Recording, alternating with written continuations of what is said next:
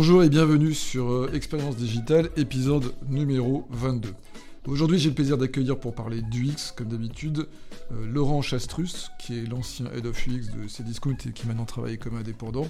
Euh, c'est aussi un UX designer très connu de la communauté UX française, que j'ai eu le plaisir de découvrir lors d'une conférence lors des UX Days 2022 à Paris. Et donc c'était une longue conversation que je vous invite, une conversation de plus d'une heure, je vous préviens, euh, bah, pendant laquelle on va parler de tout ce qui concerne l'UX, le métier du UX designer, la vie du UX designer, l'organisation des équipes du, UX design, les métiers du design et euh, de bien d'autres choses encore. Voilà, on se retrouve tout de suite avec Laurent. Bonne écoute Laurent, bonjour et bienvenue sur euh, donc notre podcast Expérience digitale. Eh ben, écoute, euh, merci d'avoir accepté de, répondre à mes questions et de répondre aussi aux questions de, des gens qui nous écoutent. Euh, on va peut-être d'abord juste commencer par un truc très très simple qui est de, bah, de dire un peu qui tu es et ce que tu fais au sein de la société pour laquelle tu travailles. Yes. Euh, bah, du coup, moi, c'est Laurent Chastrus et je suis designer depuis maintenant, euh, peut-être 10 ans, ouais, 10 ans à peu près. Et euh, comme beaucoup de personnes, d'il y a 10 ans, et certainement, que c'est ton cas aussi, j'ai commencé de manière assez autodidacte, à aller chercher un petit peu à droite et à gauche, sur, sur ce qui me plaisait. Et j'ai commencé à l'époque avec feu, Site du zéro, Open Classroom pour, pour les nouveaux à essayer de, de comprendre un petit peu le, le, HTML, le CSS, etc. etc. Et donc, bah, j'ai commencé à faire mes premiers sites, et puis ils étaient tout moches, donc je me suis orienté vers euh, tout ce qui était euh, GIF, GIMP, GIMP, je ne sais pas quelle école. Euh, bah, moi, je suis de l'école des GIMP, hein, personnellement. voilà. je, dis, je dis GIF, mais je dis GIMP, voilà. Voilà. Faut pas me demander pourquoi. Hein. Donc, du coup, j'ai commencé là-dessus aussi, Inkscape, etc. Enfin, bref, j'ai passé pas mal de temps, et puis après mon année sabbatique, je me suis dit, allez, banco passes du temps sans t'en apercevoir dessus, c'est que, c'est, ça, te plaît. Donc, euh, c'est à ce moment-là que je suis monté à Paris faire des études dans le digital, donc infographie, pardon, dans l'infographie PAO.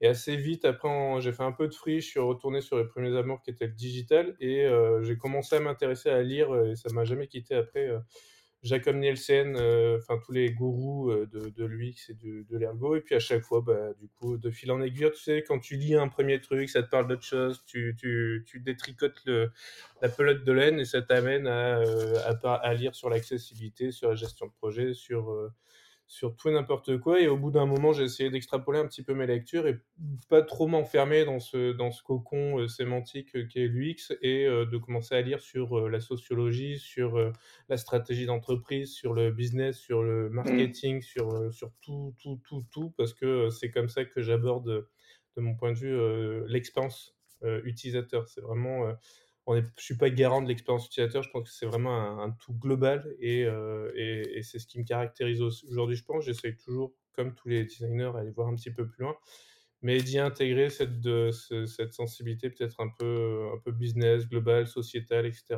Et aujourd'hui, c'est bien ça que j'adore aussi, dans toute cette veille et tout ce que je peux faire à côté c'est à chaque fois de lire un truc, que ça soit, tu vois, on peut lire un, article sur, sur le traité international de Kissinger ou je sais pas, enfin peu importe, et se dire, ok, c'est vachement intéressant, mais qu'est-ce que ça va m'apprendre dans ma pratique du métier de tous les jours?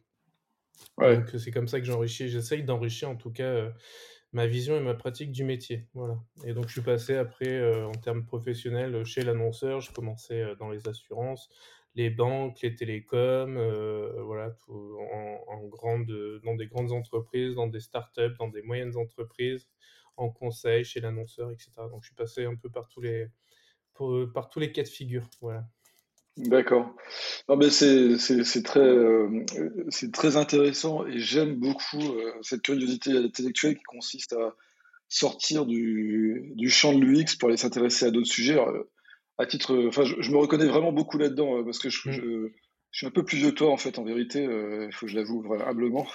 j'ai commencé il y a plus longtemps, mais euh, c'est un peu le même parcours. Et, Moi, j'ai beaucoup traversé. J'ai eu une période livre avec l'UX qui était assez, assez riche. Enfin, j'ai lu Jacob mm. Nielsen, euh, Don't Make Me Think, Amélie Boucher, etc.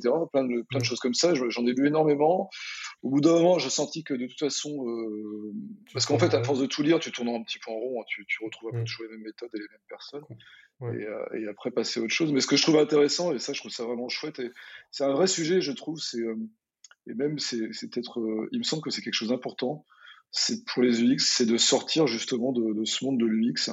Mm. C'est un peu ce que je lui reproche souvent, mais c'est vrai de toutes les professions, c'est de s'enfermer dans ses méthodes, s'enfermer dans ses connaissances et oublier qu'en fait on travaille pas pour bien faire tu vas sûrement euh, acquiescer de ce que je te dis, mais pour bien faire ses méthodes ou bien faire son boulot, mais plutôt pour rendre service aux gens. Et rendre service mmh. aux gens, ça nécessite, à mon avis, euh, de bien connaître le monde extérieur, en fait, de bien le comprendre. Quoi. Donc, euh, ouais, mais c'est assez paradoxal, du, du, coup, justement, en, étant enfermé, tu prends n'importe quel livre qui fait pignon sur rue sur l'UX, sur les méthodes, non, c'est toujours la même approche, c'est toujours les mêmes, les mêmes trucs, le même contenu, donc ça tourne un peu en rond parle de psychologie un petit peu, on te parle un petit peu d'histoire de design thinking, des étapes et machin, et puis très vite, ça va rentrer dans euh, faire des, ateliers participatifs, collaboratifs, faire des personnages, faire des ateliers de, draft, d'écran, etc., etc. Mais derrière, de mon point de vue, en fait, ce que tu communiques aussi, c'est que bah, n'importe qui peut faire notre métier finalement, puisque si tu fais un, atelier où tu vas demander à des gens de faire des écrans, mais c'est toi qui as l'expertise en fait. Et justement, je trouve qu'en allant euh, plutôt en orientant sur on va faire des ateliers pour aller capter le besoin, pour capter les, KPI, pour capter euh, votre connaissance et votre vision du marché, du business, du machin. Et une fois qu'on a tout ça, nous, on arrive avec les données utilisateurs qu'on allait chercher via les interviews, via les focus group, via des, tests utilisateurs, etc. Ben, notre expertise, on est capable de d'être facilitateur et de trouver euh, la juste solution. Et c'est vrai mmh. que, bah, les, ouais, les livres et les trucs comme ça, aujourd'hui, c'est essentiellement tourné sur des ateliers, des ateliers, des ateliers, des ateliers et mmh. des ateliers. Mmh. Mais, euh, mais euh, je suis assez d'accord avec ça. Moi, je, enfin, je sais pas ce que tu en penses, mais moi, je trouve que c'est assez symptomatique. En fait, c'est vraiment symptomatique. Je, donne l'exemple des UXD de, de Flipa, euh, que j'aime beaucoup, hein, parce que j'étais quand même membre de l'association aussi. Mais il y, a, y, a énormément de succès pour tous les ateliers méthodologiques, et ça se remplit très très vite. Hein, et, et, on sent que les gens qui travaillent dans ce monde de l'UX sont très appétents à ces trucs-là. Et moi, ce que je crains, et je sais pas si tu es d'accord avec ça, c'est que en fait, on, se retrouve avec beaucoup de monde qui a qu'une obsession, c'est de bien appliquer ces méthodes, en imaginant que, bah, comme si, si, tu suis bien le mode d'emploi, tu vas avoir la solution qui va ressortir au bout, tu vois. Moi, j'ai l'impression que c'est pas ça quand même, notre métier, c'est pas ah d'appliquer des, des, recettes, quoi. Non, non, bien sûr, mais c'est un peu ce que j'essayais de dire dans cette conférence. Hein. C'est en gros euh, le framework, c'est enfin la méthode, c'est un framework sur lequel on va s'appuyer pour, euh, pour euh, matérialiser notre processus de pensée et par toutes les étapes par lesquelles on passe pour, pour être créatif, pour, pour, pour travailler, pour, pour trouver la solution, etc., pour lever les problématiques. Mais derrière, le truc en faisant comme ça, là, en, se posant que sur des méthodologies, bah, finalement, on va demander aux gens, aux designers, que des méthodes. C'est-à-dire qu'on n'attend pas d'un designer aujourd'hui qui soit créatif. On n'attend pas de lui qui trouve une solution adéquate. Non, c'est ouais, euh, salut, euh, on a un projet, il faudrait venir, il faudrait faire un atelier, il faudrait, euh, faudrait mm. des tests utilisateurs, il faudrait faire ceci, puis après craquer, faire un tri par carte ensemble. Mm. Ouais, enfin mon métier c'est pas forcément ça quoi. Donc, donc et puis c'est pas là tu es en train de me donner le problème de par mon expérience. Je peux t'expliquer et te dire que globalement la solution c'est plutôt ça. Ouais, mais t'es pas l'utilisateur. Ben, enfin, c'est juste, mm. j'ai un peu d'expérience, ça veut pas dire que je et euh, voilà, on, on s'arrête sur euh, aller tout le temps voir les utilisateurs comme si on avait peur de prendre des risques, comme si on avait peur de donner notre avis, comme si on avait peur de, de mettre en avant notre expertise. On se cache toujours derrière. Et puis derrière, en, prenant des formations, on apprend toujours des méthodologies. Puis euh, dans les ateliers où on va être sur les méthodologies, ben, on, associe designer à méthodologie, quoi, tout simplement. Et mmh, clairement, mmh. c'est oui, enfin de mon point de vue, en tout cas, notre valeur ajoutée, elle n'est pas du tout là, quoi. Ouais, clairement. Puis moi, je trouve que c'est un risque aussi. Euh, c'est ce que tu dis. Hein, euh, moi, je travaille en agence et euh, mmh. on est sollicité par des clients. Et c'est vrai qu'on a l'impression que des fois, il faut qu'on fasse tel atelier parce que c'est écrit dans tel livre, ou alors qu'il mmh. faut qu'on en passe par ça pour, pour bien faire notre boulot.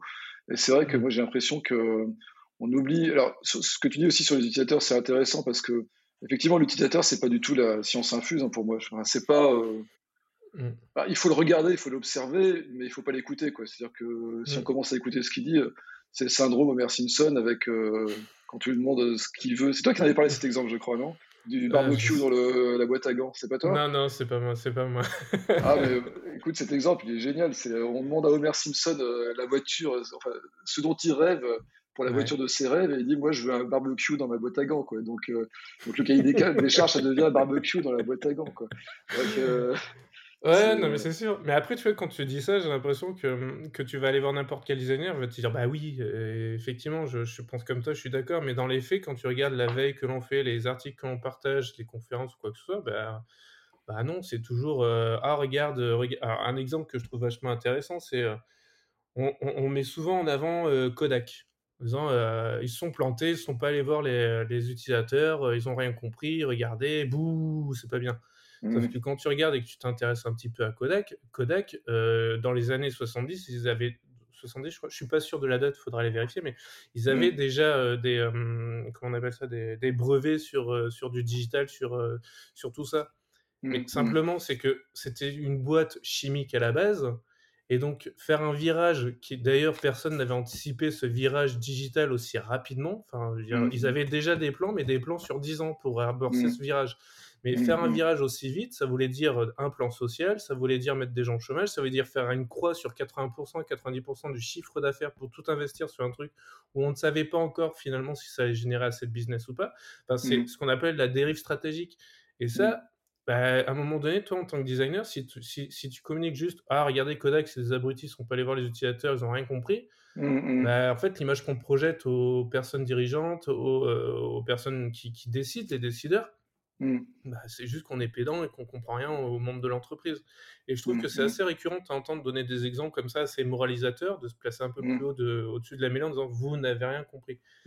Mmh. non, en fait, peut-être que dans le quotidien de ton projet, toi, en tant que designer, tu remontes des des problématiques utilisateurs qui sont pertinentes, qui sont justifiées, je dis pas le contraire et tu râles au quotidien: «Ouais, ils prennent pas en compte, heu, les utilisateurs, ils comprennent rien, heu, ils font chier, machin et cetera». Bah, peut-être que tes dirigeants, ils anticipent l'avenue d'un d'un concurrent chinois qui va casser les prix, qui va bousculer tout le marché dans les 2 ans ou 3 ans à à venir avec des réductions, heu, d'échelle, de de coûts d'échelle, des trucs comme ça et donc ils Mmh. sont juste en train de se positionner sur un autre segment marketing, sur un ou une autre proposition de valeur.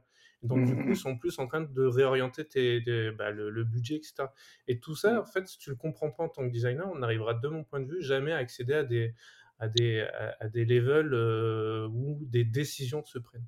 Mmh. C'est là-dessus.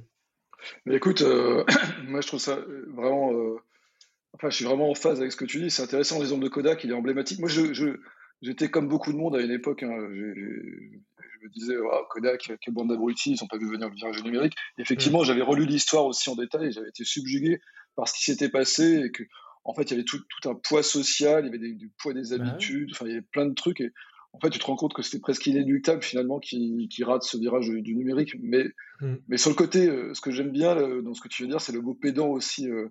Alors, je du coup, ça m'oblige à rebondir sur un truc beaucoup plus beaucoup plus d'actualité que que Kodak et ça m'intéresserait d'ailleurs d'avoir ton avis là-dessus.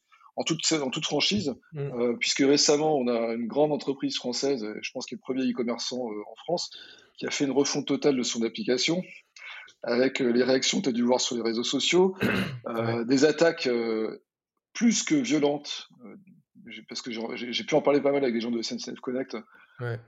sur le boulot, que que les UX designers avaient fait, des choses fausses qui ont été dites que d'ailleurs mea culpa, j'ai même moi-même, par parfois, heu, re retranscrites. Ouais. Hem, alors je vais pas rentrer dans une polémique, je je sais pas quelle est ta position par rapport à ça, mais qu'est-ce que tu penses justement de de de de cette polémique, enfin de cette moi j'ai trouvé qu'il y a eu beaucoup de violence envers les les gens de SNCF Connect.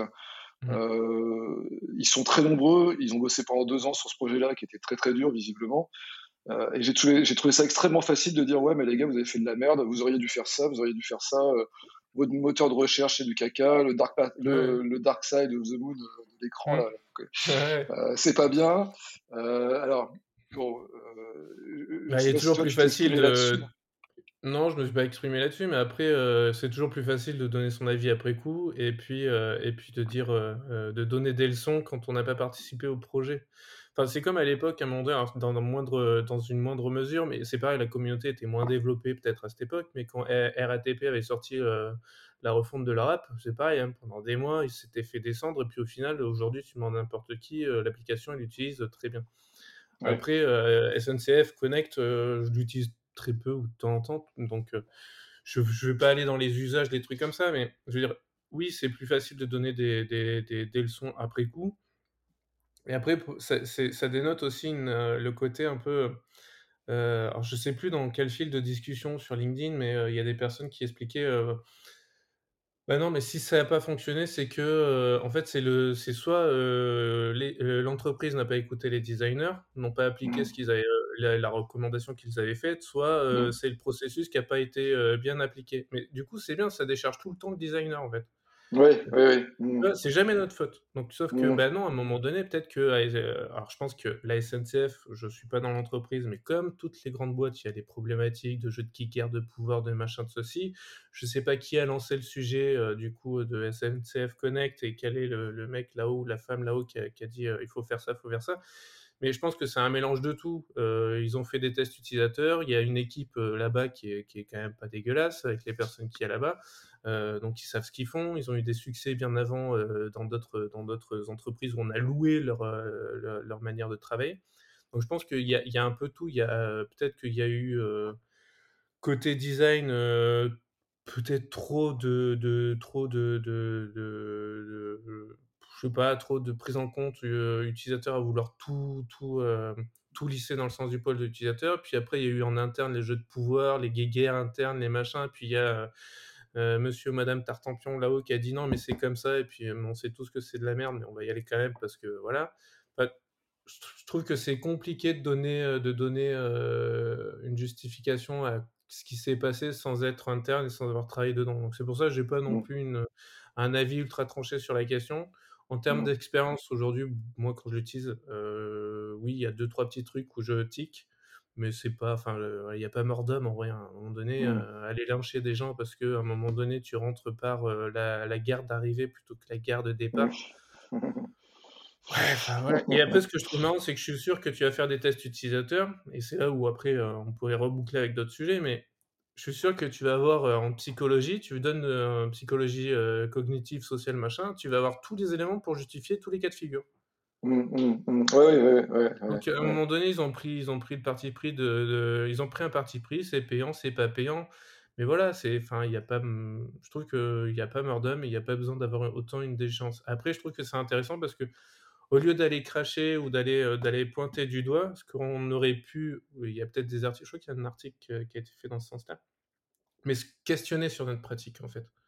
Essayer de Ouais, comprendre ouais. pourquoi, Mmh. il on est arrivé à ce à à ce à ce que le nous, on juge comme étant un échec.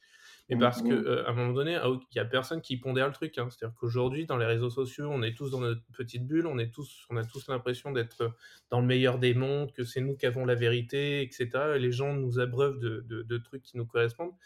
Donc dès Mmh, qu'il y en a un qui dit: «C'est pas bien», bah, je le vois, puis un autre, puis un autre, puis un autre, mais ça fait caisse de résonne de résonance, mais qui dit que majoritairement les gens sont mécontents de de Ouais, de cette écoute, heu, je me réjouis d'entendre ça parce que, heu, moi, c'est ma conviction intime et puis, heu, honnêtement, j'en ai discuté avec, heu, avec des gens de de de l'équipe de SNCF Connect, Mmh. hem et clairement, ce qui enfin, ils ils vont pas me mentir, quoi. Ils ont aucun intérêt à raconter n'importe quoi et et clairement, ils expliquent que ce qu'on voit sur les réseaux sociaux, c'est affolant. Alors, un, il y a la violence, qui est devenue beaucoup plus beaucoup plus exacerbée, heu, qu'il y a 2 ans. Mais surtout, effectivement, quand tu quand ils comptent, ils ont eux, ils ont compté, hein, le nombre de réactions négatives et cetera. Ils ils c'est Ouais. normal, c'est leur boulot, quoi Ouais. et et en fait, c'est peanuts, hein. C'est, heu, ils disaient, heu, j'ai j'en ai parlé avec David Ruiz, hein, c'est le head of. UX de SNCF. Connect. Je sais pas, tu le connais, j'imagine? Ouais, je le connais, on l'a croisé à un Et il me disait, on a eu, heu, 1000 personnes, 1000 hurleurs, on va on va dire et il me disait sur 25 millions d'utilisateurs, mais ça représente rien, quoi, c'est oui. peanuts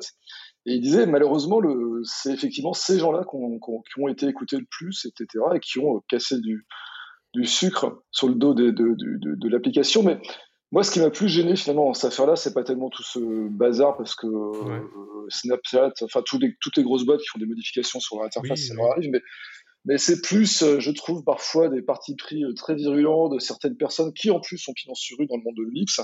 Bon, je les citerai pas, mais et j'ai trouvé ça dommage parce que, ils ont laissé croire, en fait, ils laissent croire que, heu, finalement l'UX c'est un truc facile. C'est un Mmh. truc que tout le monde peut faire parce qu'il suffit de regarder l'interface et dire: «Ah bah là, heu, le bouton il est pas de la bonne couleur» et cetera. C'est quand même un truc con contre lequel on a tous lutté depuis 15 ou 20 ans pour éviter de bah, pour justifier non seulement notre métier, mais en plus pour arrêter de faire des conneries parce que ça, moi, Mmh. l'ai vécu du début jusqu'à la fin. Heu, il y a eu ça et puis, et et l'idée de dire que que que voilà, que le bon sens, l'utilisateur est roi, donc heu, il suffit qu'il y en ait un qui dise que c'est pas bien. Enfin, moi, j'ai vu des journalistes, heu, s'emparer du Mmh. sujet en disant: «Bah, voilà, j'ai pas réussi à passer commande, donc c'est nul, quoi» et en fait, moi, je trouve que ces gens, et j'accuse personne en particulier, mais je trouve qu'ils nuisent à la profession, en fait, ils dégradent la profession parce qu'ils laissent croire que c'est un truc que tout le monde pourrait faire, quoi. Alors que c'est pas vrai. Je veux dire, tu l'as dit toi-même, tu as lu des bouquins. Je veux dire, ces bouquins, il n'y avait pas des, avait pas rien à l'intérieur, quoi. C'était des choses sérieuses écrites par des scientifiques euh, qui ont travaillé pendant des années pour établir des théories, donc c'est pas du, du flan. Et, j'ai trouvé ça très, très, très dommage, en fait. Ouais, mais et ça nourrit ce côté un peu ce que je disais tout à l'heure de. Enfin, je pars du principe. Mon point de vue, c'est que quelle que soit le, la problématique qu'on peut avoir aujourd'hui dans notre société, dans notre, dans notre civilisation, dans le machin, la base, c'est euh, c'est la formation. C'est, euh, c'est, enfin, voilà, le socle, c'est, comment on, élève euh, nos, nos, enfants, comment on se forme, comment machin. Et si tu donnes pas les bons outils, les, bonnes, euh, les, les, bons outils, et tu délivres pas le bon message au départ, bah, de faire ce que tu veux plus tard, ça fonctionnera pas. Et je trouve qu'aujourd'hui, quand tu prends une personne qui va s'intéresser au design, et ben elle va arriver sur les réseaux sociaux où elle va voir, comme tu disais, des personnes qui ont pignon sur rue gueuler sur un morceau de bouton d'interface en, en créant scandale de l'UX et non, mais c'est vrai en plus. Enfin, je veux dire, euh, derrière, il y a des millions de morts. Hein, il y a des millions de morts parce que le bouton il est, il est carré au lieu d'être rond et que cognitivement parlant, machin, enfin tout ça. Et, et, déjà d'une, c'est pas de lui, c'est de l'ergonomie. C'est, enfin voilà, à un moment donné, euh, faut... donc il voit ces messages. Derrière, ils font des formations où on leur explique, bah, euh, c'est faire des ateliers. Et puis derrière, on prend des livres. Il y a beaucoup de livres aussi euh, où c'est de l'ergonomie, mais on a mis euh, de l'UX parce que ça fait vendre derrière. Et ça fait partie de l'UX, je dis pas le contraire, mais à un moment donné, bah, l'expérience utilisateur, elle est globale, elle, est, elle fait partie de, intégrante de tout le monde dans l'entreprise, elle est façonnée par tout le monde. Euh, la stratégie d'entreprise, elle façonne l'expérience utilisateur. La stratégie commerciale, elle façonne l'expérience utilisateur. La stratégie, euh, tout ce que tu veux. Et derrière, la stratégie d'interface, elle doit être au service de ta stratégie d'entreprise et des utilisateurs. Et c'est comme ça, c'est comme ça qu'il va y avoir un match et que ça fonctionne. Quand on prend l'exemple d'Apple, ça me fait doucement rire. Déjà, Apple, quand Steve Jobs il est arrivé, il a, il a foutu dehors le département expérience utilisateur. Enfin, Je savais pas ça. Donc, euh, et donc, du coup, derrière, c'est pareil. Le succès d'Apple, on le doit essentiellement à du marketing, au fait qu'ils ont créé des espaces, des océans bleus. Ils étaient sur des océans rouges, ils sont démerdés pour euh, créer une nouvelle valeur, une nouvelle offre à, forte valeur où il n'y avait pas de concurrents, donc ils ont pu exploser. Ça ne veut pas dire qu'ils ont créé, qu'ils ont innové, mais simplement qu'ils sont positionnés sur un segment. Et après, bah, tout le marketing euh, où ils sont ultra forts, bah, ils arrivent à générer. Mais en termes d'expérience utilisateur, oui, c'est bien, mais c'est pas que ça. Enfin, dire, la réussite d'une entreprise, ça ne passe pas simplement par l'expérience utilisateur que tu as avec ton device ou autre. Eh ben, il y a plein de facteurs. Ouais, c'est clair, c'est clair. Et d'ailleurs, euh, je fais une petite aparté en parlant de Apple. Euh, mmh. Qu'est-ce que tu penses de la Dynamic Island, cette magnifique invention euh, sur l'iPhone? Ce que j'ai dit, ils sont très bons en marketing. c'est ce que je pense aussi. ouais, enfin, en soi, c'est, enfin, Combien de fois, enfin, ça t'a choqué, toi, sur tes téléphones, euh, la, noche, la petite encoche ah, Jamais, je... jamais? Tu la vois jamais, tu t'en fais pas attention. Après, du coup, derrière, c'est sûr que ce qui est intéressant de mon point de vue, c'est qu'ils ont pris une contrainte matérielle pour essayer d'en faire quelque chose. Ben, en soi, euh, l'usage, il n'y en avait pas forcément, euh, mais derrière, là où ils sont très forts, c'est qu'ils te vendent ça comme un truc waouh, amazing, best ever, never saw this, etc. Enfin, tu vois. Et c'est plus ça qui est, Et derrière, ben, on est tous là euh, pendant des semaines, enfin une journée entière sur LinkedIn, c'était euh, amazing, UX, Apple énorme, machin, etc. Et dans, et dans trois semaines, il n'y a plus personne qui en parlera. Ah, c'est vrai, mais c'est intéressant en même temps parce que ça montre bien comment on réagit par rapport à ça. Euh. Ouais, bah, tu sais, c'est la course 1 au like à être premier, mais ça, c'est pas spécifique à notre, à notre, à notre domaine d'activité, hein, mais c'est être le premier à partager, c'est à gueuler le plus fort, c'est être visible, c'est être machin. Et aujourd'hui, bah, LinkedIn, c'est ça, en vrai, hein, c'est un réseau social, donc il y a tous les bons côtés et mmh. les travers. Quoi. Mmh, mmh, yes, yes. Bon, alors du coup, euh, on a parlé déjà pas mal de trucs, mais moi, je voulais. Euh, après, tu choisis, hein, tu me dis si ça t'emmerde ou pas des sujets dont on parle, mais euh, euh, bon, tu as fait un. Alors, moi, j'ai vu que tu avais fait un passage chez Cdiscount. Ouais. Euh, tu étais head of UX, c'est ça, chez, chez eux, si, j'ai bien noté. alors, là, je voudrais avoir quelques questions là-dessus parce que bon, Cdiscount, c'est une grosse boîte, c'est une vieille boîte hein, du web, c'est le mm. numéro du e-commerce en France.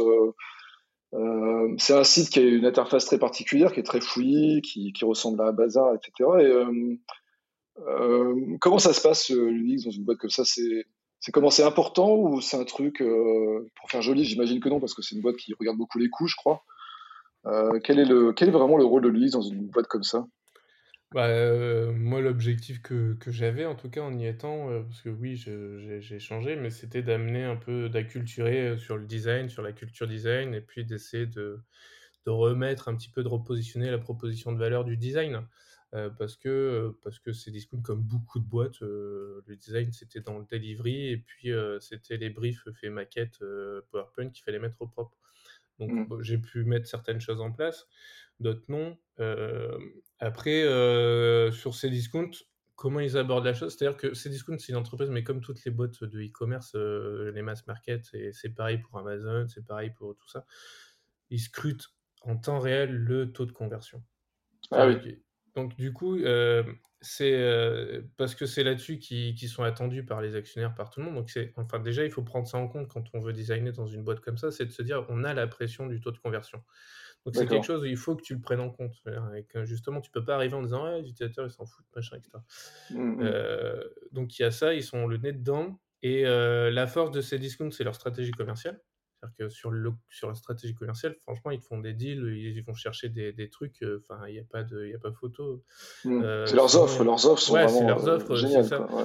Et après, bah, c'est c'est la loi de Conwell, je crois. Je ne sais plus comment elle s'appelle. Ou en gros, bah, tu regardes l'interface de ces discounts, ça traduit, euh, ça traduit la, structure interne. C'est vrai que tu as mmh. l'impression que c'est fouillis parce que en interne, c'est aussi un petit peu, c'est toujours, c'est une boîte qui bouge beaucoup, qui saisit les opportunités, qui, euh, qui commence, qui arrête, qui voilà. Et donc euh, il y, a, y, a une, y a ce côté, le, le, le, mauvais penchant de ce côté, c'est que dans une entreprise qui va très vite, qui regarde le taux de conversion à la seconde près, etc., bah, tu as le nez dans le guidon en fait.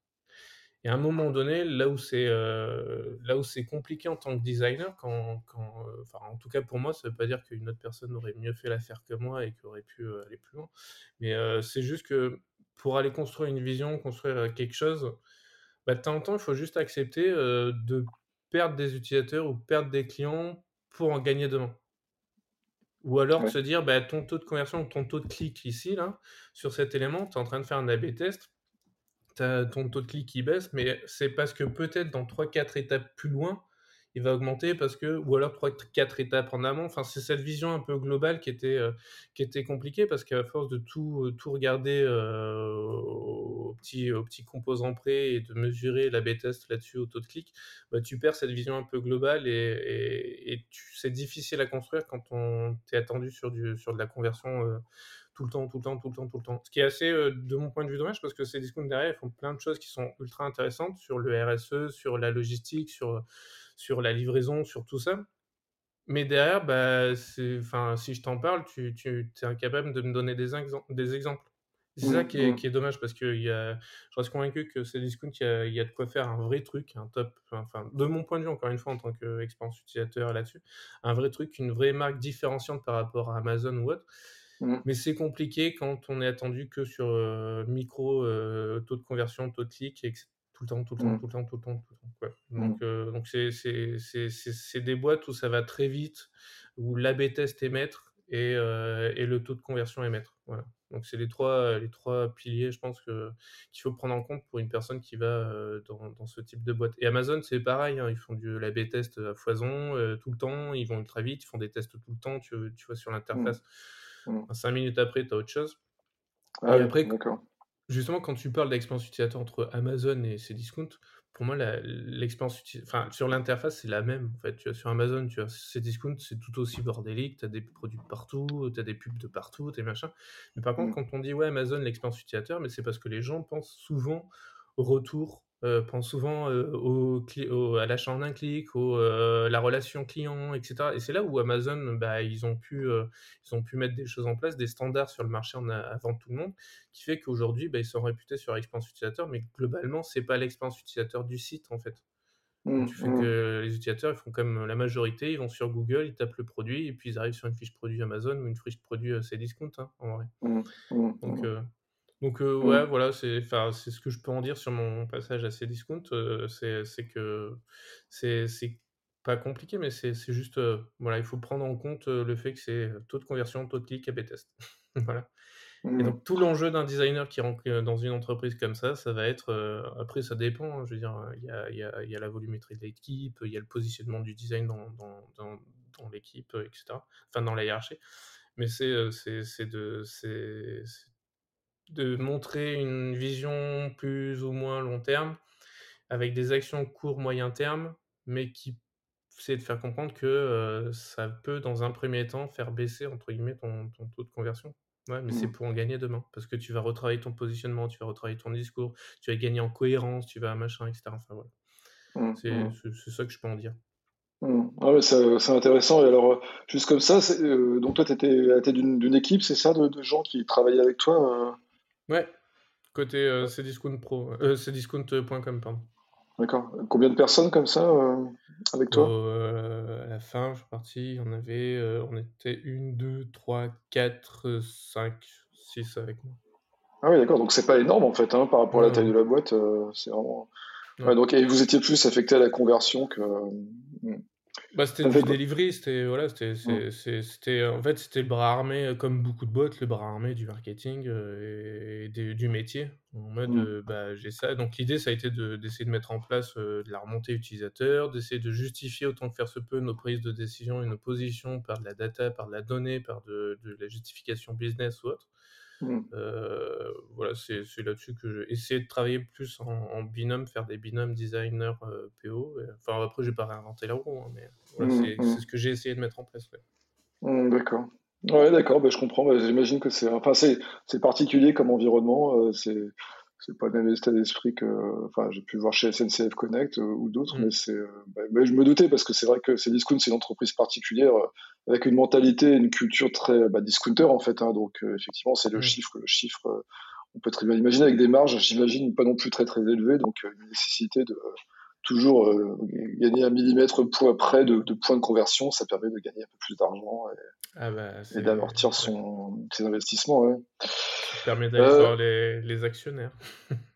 bah ouais, ouais, bah écoute, c'est la vraie vie aussi, hein, je veux dire. Donc, bah euh, il, en faut, il en faut des marchands qui vendent mm. beaucoup. Donc, euh, Mais après, du coup, c'est un jeu de. eux comme le. Enfin, eux, je parle.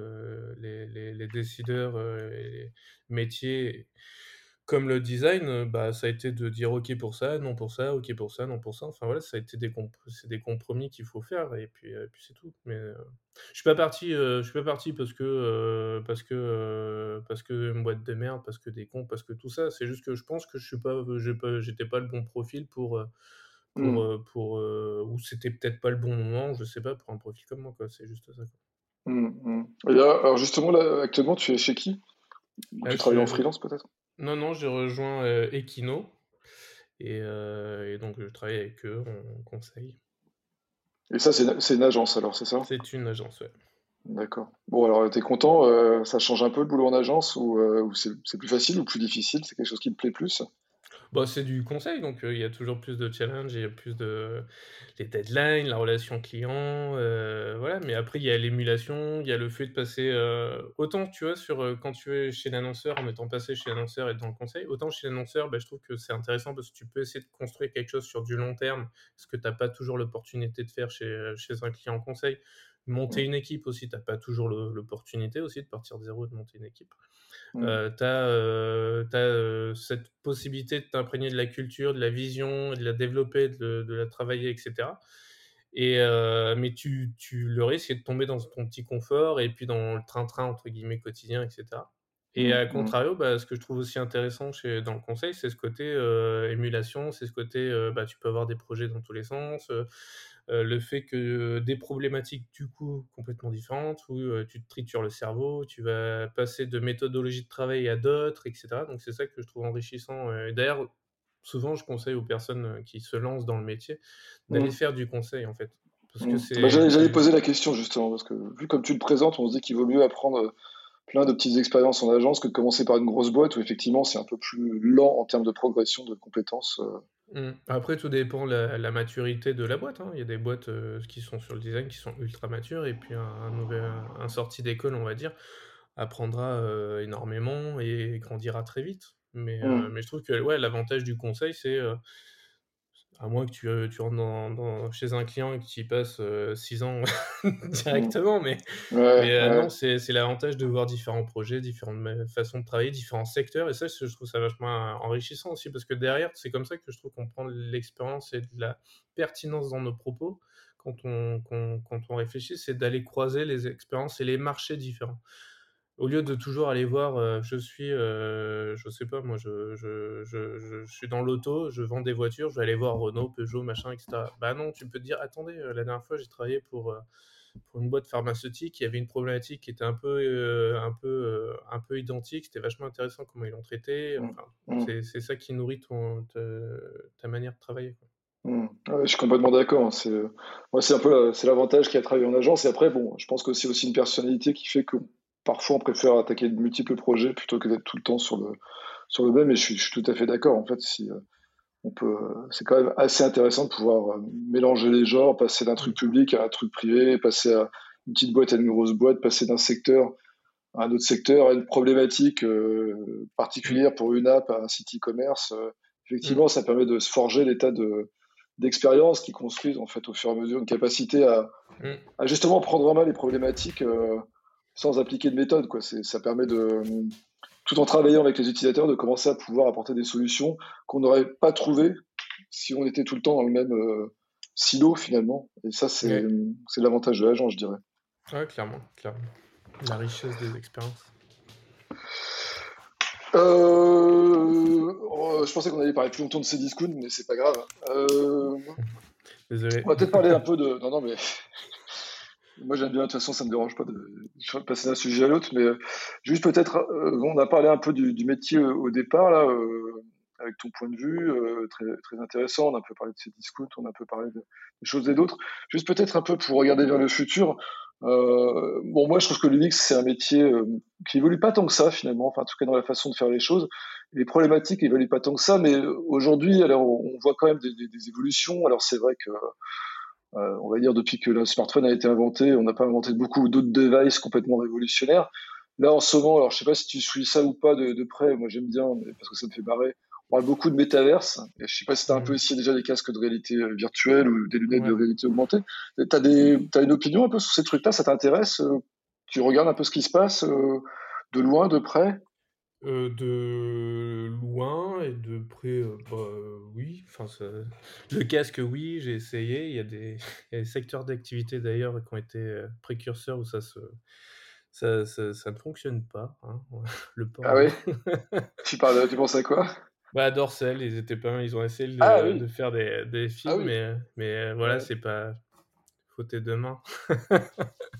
Oh, bah, heureusement, on va dire. Hein, ouais, voilà. Non, non, enfin bon, pour la petite bouteille, euh, dédicace. Euh. Mais euh, sinon, oui, non, ce que je trouve intéressant avec le métavers, enfin, moi personnellement, ce que je vais, ce que j'aimerais trouver dans, dans, les lectures que je trouve pas, donc s'il si, y a des personnes qui ont des liens, des trucs comme ça, c'est la, c'est la réflexion sur l'impact que ça va avoir sur notre société, notre façon d'appréhender le monde, notre, notre perception du présent, du passé, du futur, du soi. Euh, de l'image de soi, etc. Parce que, parce que tout le monde, enfin, globalement, pour le moment, moi, derrière, ce que j'ai l'impression c'est, c'est, qu'on nous vend, euh, on nous vend du vent, du marketing, et puis, enfin, voilà, Carrefour, mmh, et mmh. quand ils vont dans le métavers et qu'ils font un jeu pour euh, être avec une éponge et surfer en mode skate, enfin, T'aimes pas ça, c'est bien pourtant. Ouais, c'est de la com, on est oui, c'est de la com, mais en soi, on est dans une période où globalement, euh, bah, les problèmes climatiques, euh, l'écologie, les machins, etc., mmh. où on mmh. n'arrête pas de, on est moralisateur sur beaucoup de choses en disant, euh, bah, il faut penser à l'impact, il faut faire ceci, il faut mmh. faire cela. Enfin, c'est pas. Et par contre, on nous vend du métavers, il y a tout le monde qui fonce dedans, quoi.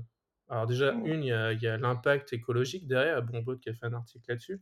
Euh, c'est comme disait Jean-Marc Jancovici, euh, si pardon, c'est euh, dématérialisé, mais non, en fait, on n'a rien dématérialisé, hein, tout est dans des mmh. serveurs, etc. Mmh. C'est ça. Ça, c'est la petite allusion à la conférence des UXD, hein, je, précise, quand même.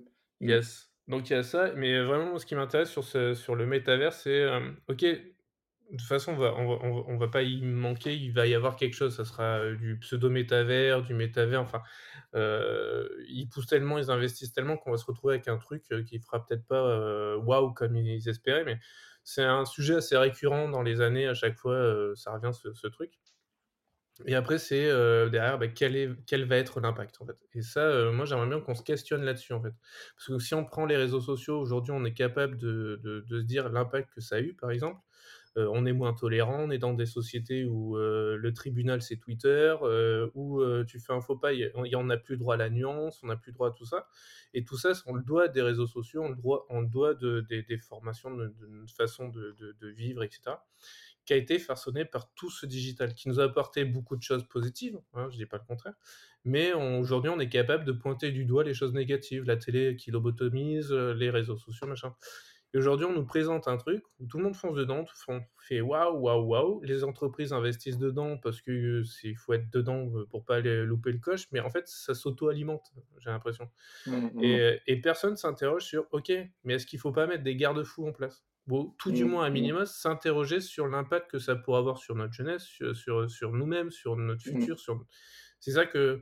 Parce que derrière, euh, je sais pas, quid du. Euh, quid d'une personne qui agresse sur un métavers, euh, dans, entre le, le, la vraie vie et donc le, côté légal.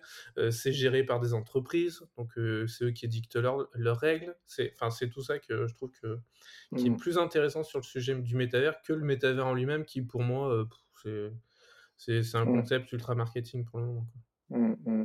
Et euh, juste comme ça, euh, tu penses que les UX designers, ils ont un, rôle à jouer là-dedans en fait euh, on parle, enfin, tu, connais sans doute les designers éthiques. Est-ce que quand on sera designer pour le métavers, si un jour ça arrive, ce sera de notre responsabilité de dire bah attention là. Bah, je sais que sur, sur, le truc de méta, il y a, je me demande s'il n'y a pas une espèce de safe space où en fait on, on peut activer notamment c'était plutôt une, c'était plutôt une femme.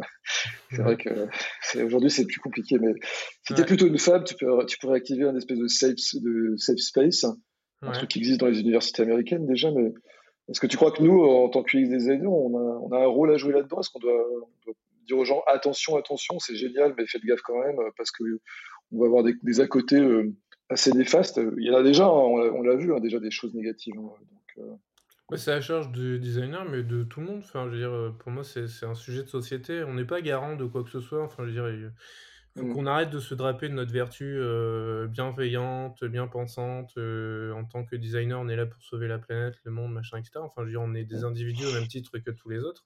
Mmh. Et donc, bah, il faut que nous, on sensibilise, mais tout comme les autres. Et, et, en plus, si on sensibilise toujours en étant un peu moralisateur, on, ça, le message passera pas.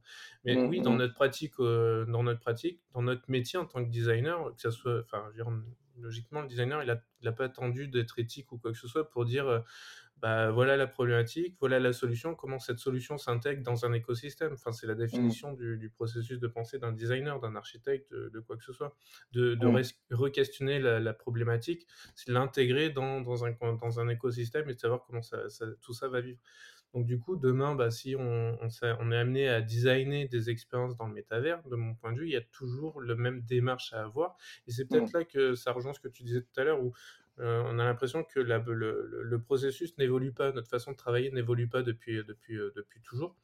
Mais peut-être parce qu'en fait, notre travail, c'est avant tout une manière de penser. C'est une manière de cheminer, de, de, mmh. c'est une, une, façon, c'est une façon analytique de réfléchir, de prendre des éléments, de les recontextualiser, de les mettre en perspective, d'extrapoler, de, tout ça. Et donc ça, bah, tu peux mettre tous les ateliers que tu veux dans un truc ou quoi que ce soit. Bah, en fait, au final, tu as l'impression que c'est toujours la même chose, mais c'est pas donné à tout le monde. De, mmh. euh, enfin, je veux dire, c'est un travail quotidien, c'est, ça se nourrit, c'est voilà. Mmh. C'est, c'est, pour reboucler par rapport à ce que tu disais. Donc, euh, donc oui, au même titre que tous les autres, on devra faire attention de mon point de vue. Mais c'est plus des questions qu'il faudrait qu'elle faudrait que ça soit abordé de manière sociétale, ce genre de truc. Ou même, tu vois, enfin, si, si l'État euh, mettait en place un comité, entre guillemets, éthique, ou je sais pas quoi, où son taf serait de se questionner sur les impacts des futurs. Euh, bah, ça existe peut-être, hein, d'ailleurs. Hein, oui, je pense qu'il y a déjà des... En tout cas, il y a des chercheurs qui se penchent sur la question. Hein, ouais, et du coup, de pouvoir lever des alertes. Attention, voilà, c'est juste mmh, ça. Mmh, euh, mmh. enfin, moi, j'aurais bien aimé qu'à notre époque, euh, les parents, nos parents soient avertis sur les, parce qu'on les connaissait, les, les, dérives des réseaux sociaux et le harcèlement qu'en découle aujourd'hui, euh, le mal-être pour certains enfants, etc. Donc voilà, c'est, je, je mets pas plus en avant le designer qu'un autre pour pour être là pour pour mettre en avant et faire faire garde-fou sur les problématiques que pourrait amener le métavers. Euh, juste, je passe du coq à mais c'est un autre sujet. Je ne sais pas si, tu t'y intéresses, mais je trouve que c'est intéressant de se poser la question aussi, euh, de savoir. Euh, enfin, tu as dû voir que j'imagine qu'on parle beaucoup de, de mid-journée, de, de DALI, qui sont des sujets vraiment passionnants. moi, je, trouve ça assez dingue ce qu'on arrive à faire aujourd'hui. L'autre jour sur LinkedIn, je posais la question un petit peu de, mais finalement, qu'est-ce que ça, est-ce qu'on peut s'en servir qu'on peut s'en servir dans notre métier. Alors, je suis pas le seul, il y a, je sais plus comment il s'appelle, euh, quelqu'un qui est assez présent sur LinkedIn, qui, qui, intervient, qui raconte beaucoup de choses. Euh, c'est pas Sébastien. Euh, Sébastien Lost? Ouais, Sébastien Lost. qui avait fait des, qui avait suggéré un truc assez intéressant où on pourrait servir de Dali ou de mid-journée pour générer des images à, à partir de propositions lors d'un Crazy Eight, qui est une mhm. méthodologie bien connue en création, design thinking. Euh, moi, je trouve ça assez, assez passionnant. Je vois pas non plus vraiment ce qu'on peut en faire, honnêtement, aujourd'hui en UX design, euh, parce que c'est quand même des outils de création artistique, à mon avis, avant tout. Mais je sais pas, tu as un avis un peu sur cette, sur cette question ou ça t'est insensible ou ça t'intéresse ça Non, non, euh, après, j'avoue ne pas m'être plus intéressé que ça pour le moment. Oui, effectivement, je vois tous les postes passer en ce moment. C'est la course à celui qui fera le plus de postes sur, sur ces créas avec ses intelligences artificielles. Donc non, je me suis pas, je me suis pas posé la question encore de comment l'intégrer, comment ça pourrait être intégré, etc. Après, ça lève. Enfin, je pense qu'à un moment donné, ça va aussi questionner et ça va faire mal pour certains de dire la créativité. Je pense mmh, qu'il mmh, y a mmh, quelques années de ça, on expliquait encore que avec l'intelligence artificielle, la qualité que vont rechercher les entreprises, ça va être la créativité, les trucs comme ça. Et puis là, on t'arrive et tu as, une IA qui, qui, te génère des éléments. Après, de comment ça fonctionne, j'ai l'impression que c'est faussement de la créativité, c'est-à-dire que ça se nourrit, de ce que je comprends, d'archétypes réalisés par des humains. Donc, euh, mm. tu n'auras jamais, si tu lui demandes de designer une voiture, j'ai l'impression que tu auras jamais, auras toujours quatre roues, euh, un pare-brise et machin, et puis tu vas jamais avoir une, une, une voiture sans roues, ou, à moins que ça soit euh, moi, j'ai vu des trucs assez dingues passer, euh, notamment en architecture, et je pense que Sébastien. Sur l'archi, ouais, peut-être. Parce que sur l'archi, j'ai vu des mecs qui ont mélangé des immeubles avec des feuilles mortes ou des feuilles d'arbres, et, ça donne des trucs complètement incroyables. Quoi. Alors après, tu te dis, bah, si tu peux créer euh, vraiment l'immeuble qui, qui, qui, a été généré par Dali, effectivement, là, tu vas dans un truc, hmm. je pense que qui n'aurait pas été imaginable. Après, je suis d'accord que, bon, si on regarde froidement la chose, on sait très bien que tout ça, c'est de l'échantillonnage, en fait, hein, de données. Il y a des millions d'images qui sont enregistrées, qui sont recrachées, mélangées, recrachées. Mm. Donc d'un point de vue, euh, enfin, c'est de la statistique hein, euh, mm. appliquée euh, à la création d'images. Donc effectivement, à un moment donné, il y a quand même des gens qui créent des choses. Quoi. Je veux dire, c'est pas juste des. Oui, On sort pas de la tête de l'ordinateur, c'est bien des choses qui ont été gérées et digérées et recrachées. Après, effectivement, là, c'est des outils artistiques, mais bon, ça peut être intéressant de se poser la question, de, voir ce qu'on pourrait en faire en termes de création d'expérience. Oui, après, je ne sais pas s'il y en a qui ont essayé de, de mettre des, des interfaces euh, plein d'interfaces. Bon, après, euh, tu vas me dire. Euh, j'ai essayé, ça marche pas du tout. Ah ouais? C'est, complètement pourri. Ah, bah, ah, tous les interfaces se ressemblent déjà, donc c'est peut-être pour ça que ça fonctionne pas. non, j'ai fait des prompts, j'ai, tenté des trucs, mais non, c'est, absolument pas fait pour ça. Et, ça n'a aucun intérêt, en fait. Ça, sort, oui, ça sort des interfaces, mais qui n'ont ni queue ni pète, en fait. Euh, mais après, encore une fois, tu vois, si on parle d'expérience utilisateur, pour moi, ça, là, à brut pour point, j'aurais tendance à dire que ça ne va pas servir de propos, parce que l'expérience utilisateur, elle n'est pas sur ton interface, elle est vraiment globale. Donc, euh, déjà, global, IA et global, ça va pas ensemble. L'IA, c'est ultra spécifique, c'est spécialisé, c'est pas des IA fortes. Euh, donc, déjà, rien que ça. Après, oui, peut-être qu'à un moment donné, comme disait Sébastien, euh, sur du Crazy Ape pour matérialiser, pour, deux, enfin, pour voilà, ou même en icebreaker, j'imagine qu'on va trouver une idée en disant, tu sais, au lieu de raconter des histoires avec des images, bah, mettez des images dans votre IA et puis racontez une histoire avec l'image que c'est généré. Et puis, mmh puis, puis pas, vous serez créatif. Mmh. Euh, voilà, il y a peut-être des trucs comme ça, euh, ponctuellement, sur lesquels on va pouvoir s'appuyer pour appuyer un propos.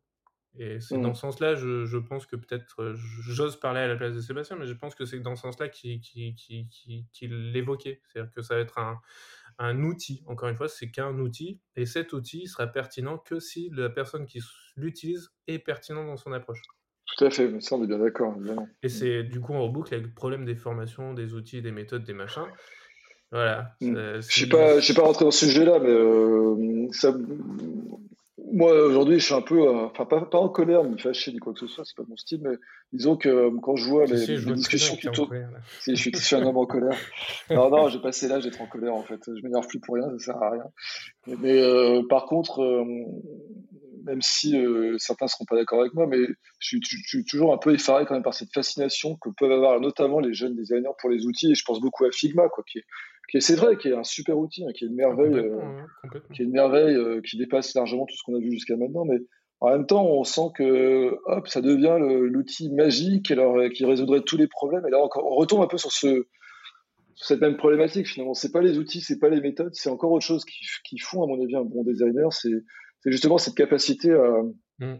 tirer les fils de plein de problématiques, de les, assembler, de, de, les assembler entre eux, si je puis dire, mm. et puis de, trouver la solution. Et les méthodes et les outils doivent être au service de ça. Ouais, complètement. à l'inverse, tu vas me dire, c'est une grosse lapalissade. Hein. Franchement, c'est pas nouveau. Euh, on disait ça de Photoshop à l'époque. Oui, j'imagine. grande époque de Photoshop. Mais, euh, mais... Ouais, mais à l'époque de Photoshop, t'avais peut-être pas, c'était peut-être pas aussi ancré cette démocratisation de, des, des méthodes, des outils, etc. C'est vrai aussi, ouais. ouais, Parce qu'aujourd'hui, euh, tu prends bah, tout, enfin, dans, dans, pas mal de boîtes, on demande de former les PO, les. je parle des PO, mais il y en a peut-être certainement d'autres. Mais sur l'UX et derrière, bah, la formation, mais même demain, moi ou toi, euh, je sais pas si c'est le cas, mais je fais une formation, bah, pour vendre la formation, bah, tu vas mettre du Figma, tu vas mettre des personas, tu vas mettre des, tu vas mettre des outils.